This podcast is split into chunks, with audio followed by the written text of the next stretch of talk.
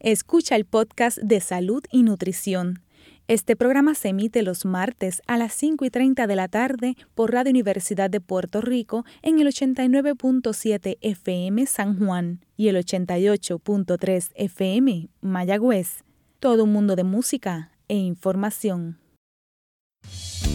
Radio Universidad presenta Salud y Nutrición con Vilma Calderón, un espacio educativo sobre la importancia de la nutrición y los estilos de vida para proteger su salud.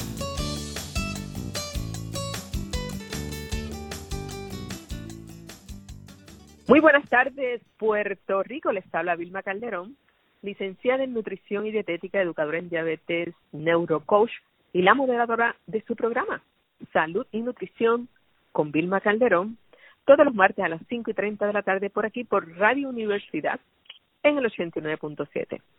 Bueno, continuamos en la tarde de hoy con el tema del COVID y para discutir este importante tema he querido invitar a una reconocida pediatra con infectóloga e inmunóloga. Eh, estamos hablando de la doctora María Carrascal Muñoz. Eh, hola, buenas tardes, eh, doctora Carrascal, y gracias por darnos un poquito de su tiempo para compartirlo por aquí con la audiencia de Radio Universidad. Buenas tardes, ¿cómo están todos? La doctora Carrascal, gracias, es especial, tiene una especialidad en pediatría de la Universidad de Medicina and, and Dentistry en New Jersey y tiene una subespecialidad en infectología, alergia e inmunología pediátrica también de Rogers University en New Jersey. Actualmente también cursa otra subespecialidad en medicina integrativa y funcional. Y siempre menciono un poquito las credenciales, aunque sea de forma breve, de nuestros invitados para que nuestro querido público pues tenga una idea, ¿verdad?, de la preparación académica de estos profesionales. Doctora Carrascal, gracias eh, una vez más. Y bueno, eh, yo quiero comenzar con, con usted preguntándole eh, si usted entiende que se ha manejado adecuadamente el asunto de la pandemia. Eh, eh podemos hablar del mundo, pero principalmente en Puerto Rico. Pues mira, yo siempre menciono que esto, este, esto de la pandemia se, se debe de enfatizar en, la base del todo, que es la nutrición. Hay que explicarle a la población yo siempre me enfatizo mucho en la población pediátrica porque es la es mi mayor eh, concentración, pero definitivamente tenemos que explicarle la importancia de cómo nutrirnos propiamente y qué alimentos nutrirnos. Siempre hablo de alimentos completos que sean completamente, vamos, de la tierra, de la tierra, de la tierra a la mesa. Y de la mesa entonces, ahí entonces es que nuestro cuerpo va a absorber esos nutrientes. Así que la nutrición es básica. Suplementación, ¿por qué? Porque no necesariamente con todo lo que se ha venido trabajando la agricultura en nuestro país y en el mundo, la utilización de los pesticidas que tú también eh, definitivamente conoces eh, en, en gran escala, el daño que nos ha hecho a nosotros como población, pues necesitamos tener esas distinciones de cómo comer limpio, sano y que sean alimentos completos. Me refiero a los vegetales, tratar de que sea eh, un balance. Cuando yo explico una ensalada, siempre trato de, explicar que sea de todos los colores, porque cada color tiene su nutriente, ¿verdad? Y su, y su importancia en nuestro metabolismo. Así que eso es esencial. El suplemento siempre lo enfatizo porque esa, esa calidad de suelo la estamos re aprendiendo la importancia de la composta, la importancia de cómo esos nutrientes van a volver de nuevo a nuestro suelo. Y como no tenemos certeza, hay ciertas condiciones o ciertas predisponencias que tenemos como individuos que necesitamos y requerimos. Hay, hay elementos que son demasiado importantes para simplemente dejarlos a, quizás ver si lo vamos a, absorber en, la nutrición. Entre ellos yo siempre menciono eh, los omegas son básicos a nivel de antiinflamatorio, eh, sobre todo cerebral. Es, un componente demasiado importante simplemente para dejarlo a la ingesta de, de, de, salmón o de, o de los mariscos. Sí, aquí en Puerto Rico, disculpe la interrupción, eh, muy pocas personas comen pescado y, y menos comen pescados de aguas profundas. O si comen, por ejemplo, el salmón, que es de un pescado de aguas profundas, eh, está modificado genéticamente o es farm, eh, que se sabe que es totalmente ah, eh, inflamatorio. así que no vamos a tener eso, ese contenido de omega 3 y podemos tener unos efectos secundarios adversos. Así que aquí pocas personas eh, comen pescado o fuentes de omega 3, así que concurro con usted en que definitivamente los omega 3 eh, son indispensables que se suplementen en la dieta. Definitivamente. Así que eso básicamente yo siempre eh, enfatizo que si nosotros nutrimos nuestro cuerpo propiamente y nosotros maximizamos nuestro sistema inmunológico a través de nutrición, suplementación, detoxificación adecuada, que es tan importante como la nutrición, porque si tu cuerpo está con toxina, no importa lo que tú le pongas, no va a funcionar igual. Es lo mismo que si tu cuerpo está en una desnutrición porque no le estás dando los elementos propios y estás comiendo la comida chatarra y estás comiendo cantidades exorbitantes de azúcar refinada, es imposible que la máquina perfecta del, sistema inmunológico funcione. Le puedes poner vacunas, le puedes poner los mejores medicamentos. No es lo mismo. No va a sanar igual ni la piel, ni ningún, no sé, ni ninguno de los elementos. Doctora, pero aparte de, de que en nuestro programa en varias ocasiones hemos estado hablando sobre cómo fortalecer a través de la nutrición y el estilo de vida ese sistema inmunológico que va a ser nuestra primera línea de defensa contra este virus y contra otros virus. Eh, yo no sé de ningún, en ninguna otra estación, en ningún otro programa o como parte de la política pública del gobierno que se esté educando y concienciando sobre la necesidad de mejorar la nutrición y el estilo de vida en todo momento, pero en este momento se hace más urgente. Lo que yo he visto a través del, del gobierno de Puerto Rico y de su política pública son medidas un tanto restrictivas, punitivas y muy poco educativas en términos del estilo de vida. ¿No le parece? Estoy 100% de acuerdo. Pienso que si hubiéramos hecho esto desde el principio, otro hubiera sido definitivamente la respuesta. ¿Por qué? Porque si nosotros pasamos nuestra nuestra salud en, primero en adquirirla si no la tienes y segundo en preservarla si la tienes. ¿Qué es prevención? Todo esto radica en la prevención. Y obviamente la parte del ejercicio es básica. O sea, es algo que nosotros necesitamos para, para, para desarrollar y sobre todo los niños a nivel intelectual, a nivel este social, que ha sido una de las cosas grandísimas sumamente negativas, no tan solo en la población de niños especiales, sino en la de jóvenes, adolescentes y niños en, en general su contacto este con, con otros niños, el juego, el aprendizaje, la parte, cómo los niños van a hablar, expresarse, cómo tú pretendes en la oratoria. O sea, esto, esta, esta población, estos dos años, porque prácticamente van a ser dos años, de, este, de, este, eh, de esta brecha, nos van a sacar una factura bien grande desde el punto de vista educativo, desde el punto de vista de, de inteligencia emocional, de inteligencia académica la parte educativa pues se ha tratado de hacer a través virtual virtual este se pueden hacer muchísimas cosas pero no es lo mismo y lo sabemos. El niño necesita contacto el joven necesita contacto el ser humano es un ser gregario sabes y todo esto se puede atajar de muchas de múltiples formas. Obviamente la higiene es importante eso es eso es básico.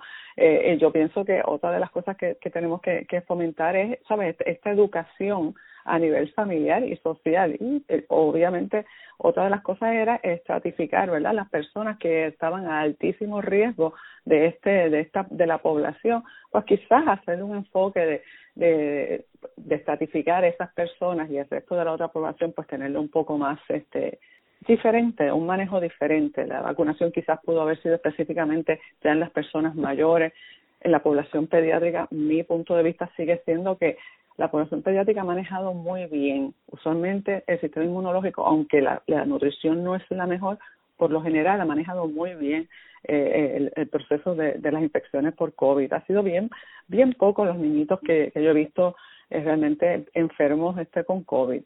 Eh, obviamente sí hay que tener la misma, la misma parte eh, de, de la de la higiene eh, en las manitas, en la utilización de mascarilla, pues eso hay que hay que repesar, eh, eh, sopesarlo, porque mira, los niñitos, por lo general, eh, la capacidad expiratoria, sobre todo en, los infantes, es, es mínima. O sea, es bien difícil que un nene cuando tosa no tiene capacidad expiratoria para ser contagioso. Y por lo general, como siempre se ha sabido en, en virología, cuando un paciente es asintomático, por lo general su viremia, su cantidad, su carga viral no es alta entonces, esto es algo que tenemos que replantearnos, porque definitivamente ha, dañado mucho a nuestra población, sobre todo la parte eh, del sistema nervioso central, o sea, su parte psiquiátrica y emocional. Mm. Doctora, este, hay varias cosas que quiero eh, preguntarle y compartir con usted. Eh, bueno, en primer lugar, concurro en la importancia del ejercicio. Eh, yo les comento siempre a mis pacientes que yo hago ejercicio, lo hago por todo el beneficio físico, pero sobre todo lo hago por el beneficio emocional. Yo soy una persona que si yo no hago ejercicio, me deprimo.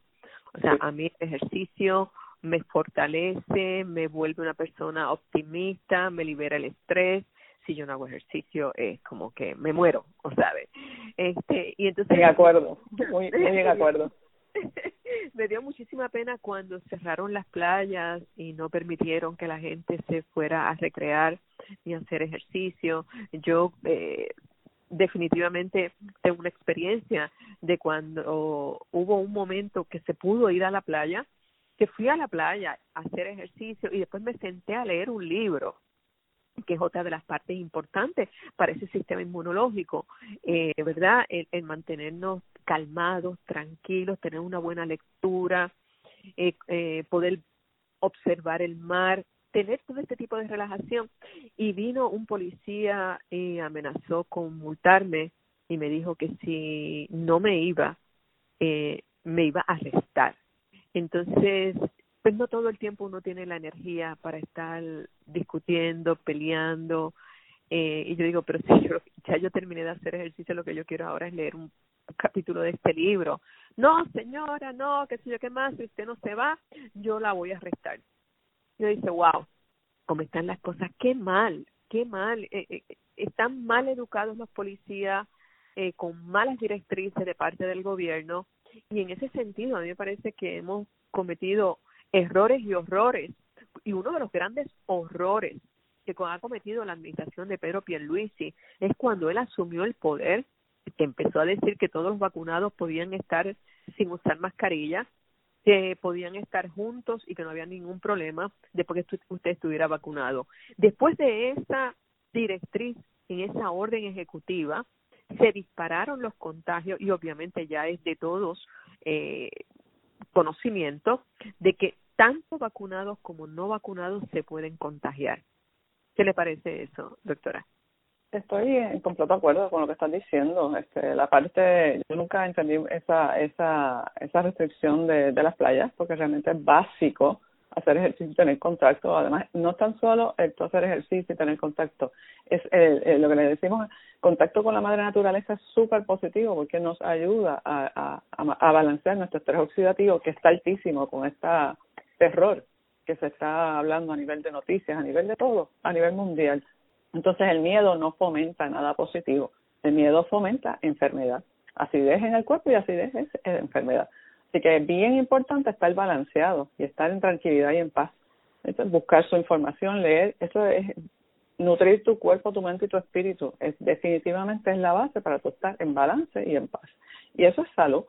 ¿Y, y, y qué le parece a usted este, este mensaje de que un énfasis grande en la vacunación y, y yo siempre digo pues que, ¿verdad? Pueden haber eh, beneficios y algunos definitivamente efectos adversos estamos en, en la evaluación de esos pros y esos contras, más sin embargo la gente se vacuna, sigue estando obesa, sigue comiendo en los fast food, sigue tomando refrescos llenos de azúcar que debilitan el sistema inmunológico, siguen consumiendo productos modificados genéticamente llenos de pesticidas que se sabe que altera la flora intestinal que, que es indispensable para fortalecer el sistema inmunológico.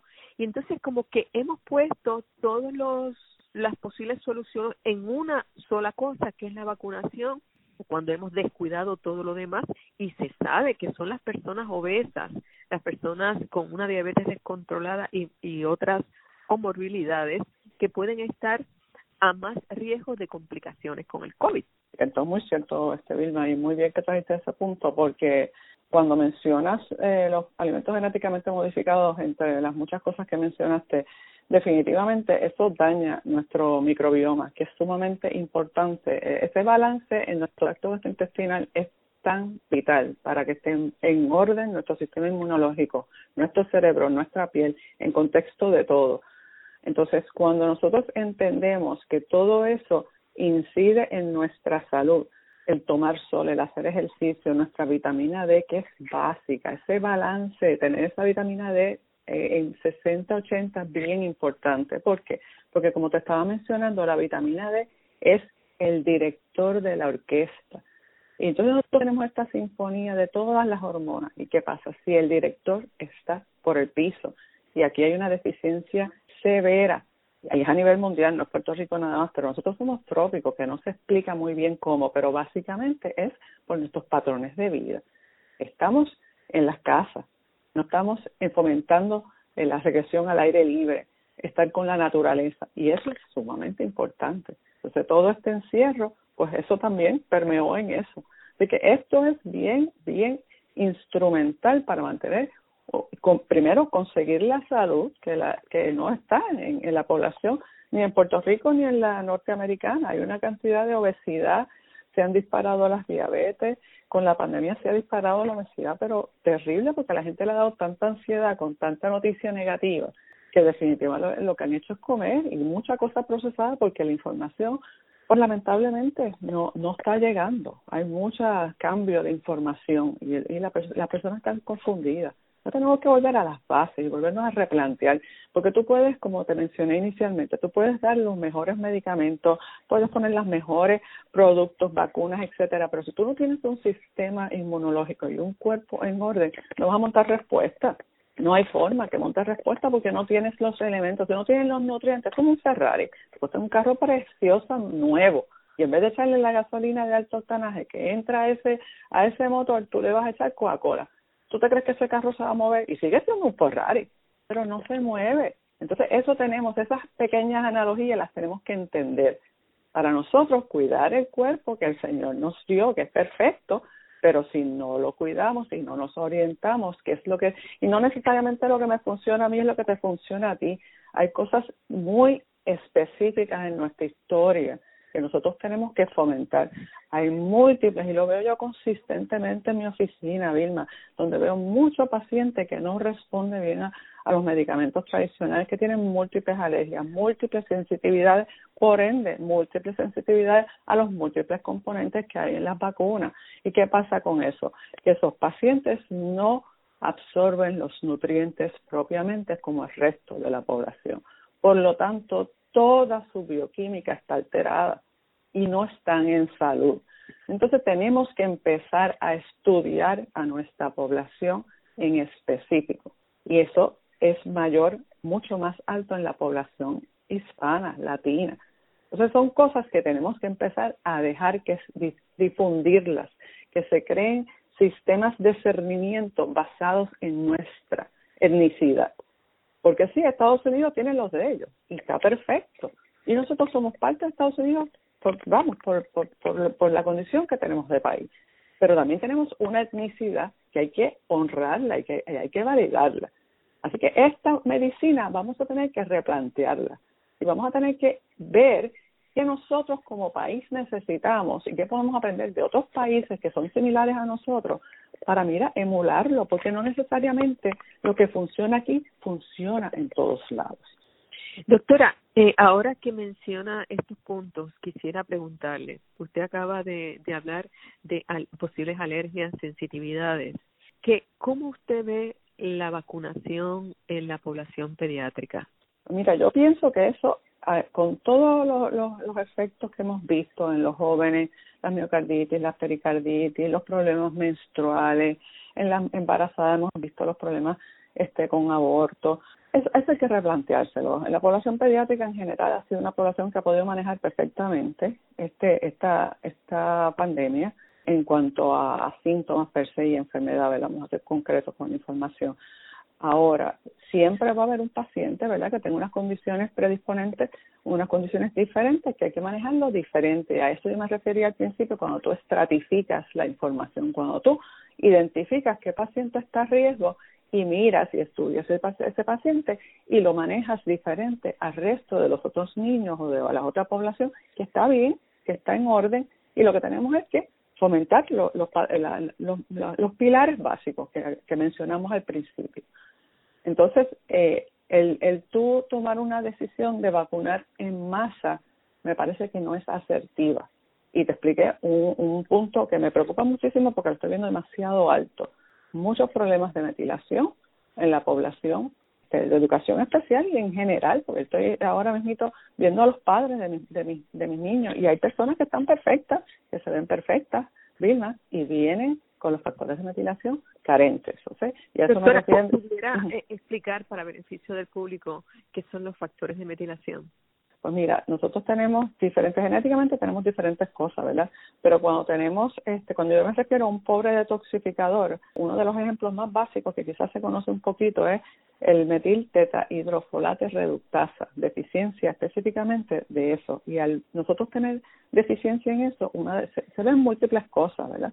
Pero de las cosas más eh, importantes que nosotros tenemos que tener es la absorción de los nutrientes para que todo nuestro metabolismo, todo el ciclo de Krebs, methylation, sulfonation, todas estas cositas se lleven a cabo y nuestro cuerpo funcione propiamente. Y quizás eso suena un poco complejo, pero incide a nivel cardíaco, incide en la población, en la incidencia de problemas este, del sistema nervioso central, pacientes con desórdenes de bipolaridad, Alzheimer, esquizofrenia, eh, incide en, en problemas menstruales en pacientes con fibromas, adenomas, este, pacientes que tengan este eh, endometriosis, todas esas cosas nos dicen, nos dan diferentes puntos para nosotros, problemas cardíacos, pacientes con, con historias de stroke, con historias de, de infarto, todas esas cosas nos hacen pensar, y eso es altísimo en nuestra población, o sea que tenemos que hacer esto, esta, estas historias y estas entrevistas iniciales con los pacientes, vamos a tener que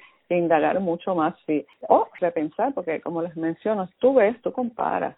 Yo pienso que es bien importante nosotros como mundo, ¿verdad? No somos los únicos que estamos aquí, no es Puerto Rico nada más en, esta isla, sino hay un, un, mundo completo que ha logrado manejar y ha logrado este trabajar muchas cosas. Entonces, vamos a aprender de esos países, países que quizás tienen hasta nuestras mismas este, condiciones ambientales y hasta nuestras mismas condiciones de quizás no tener, vamos, las mismas desarrollos que otros países, pero vamos a ver qué nos diferencia, qué nos hace iguales, cómo ellos los han manejado, cómo podemos nosotros aprender de otras personas y modificar porque es algo que, que para eso que vinimos aquí a aprender. Doctora, ahorita usted mencionó eh, algo sobre en términos de la población pediátrica que han sido mínimos, ¿verdad? La, la, los decesos o, ¿verdad? Eh, las muertes. Aquí en Puerto Rico creo que ha habido dos o tres.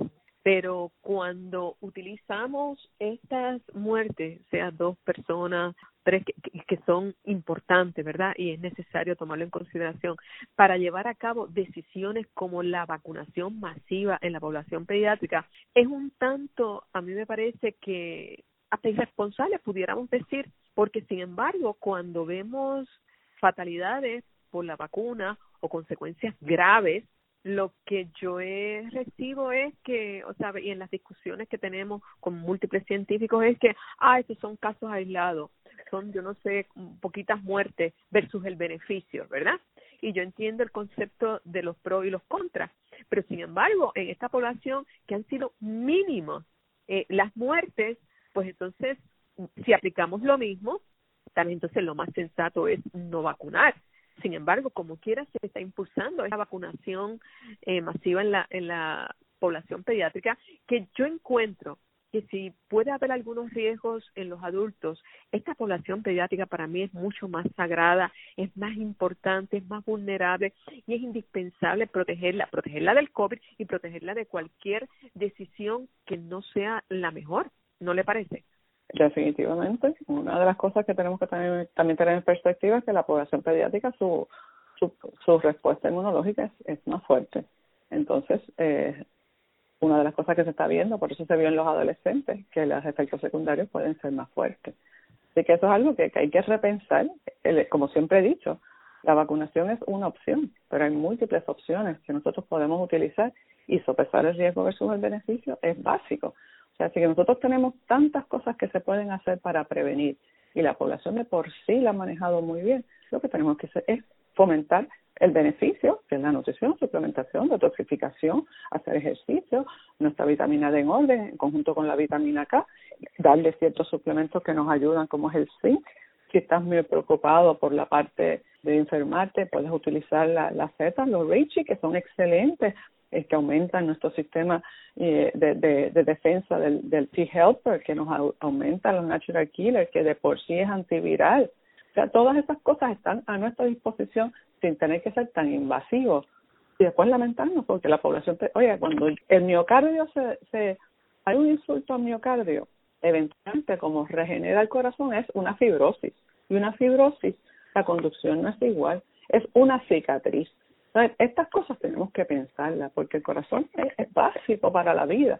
Y si tú, por a través de una vacunación, vas a, a, a, poner en riesgo el corazón de, por, por poner uno de los efectos secundarios, porque es múltiple, de un infante, eso es de por vida.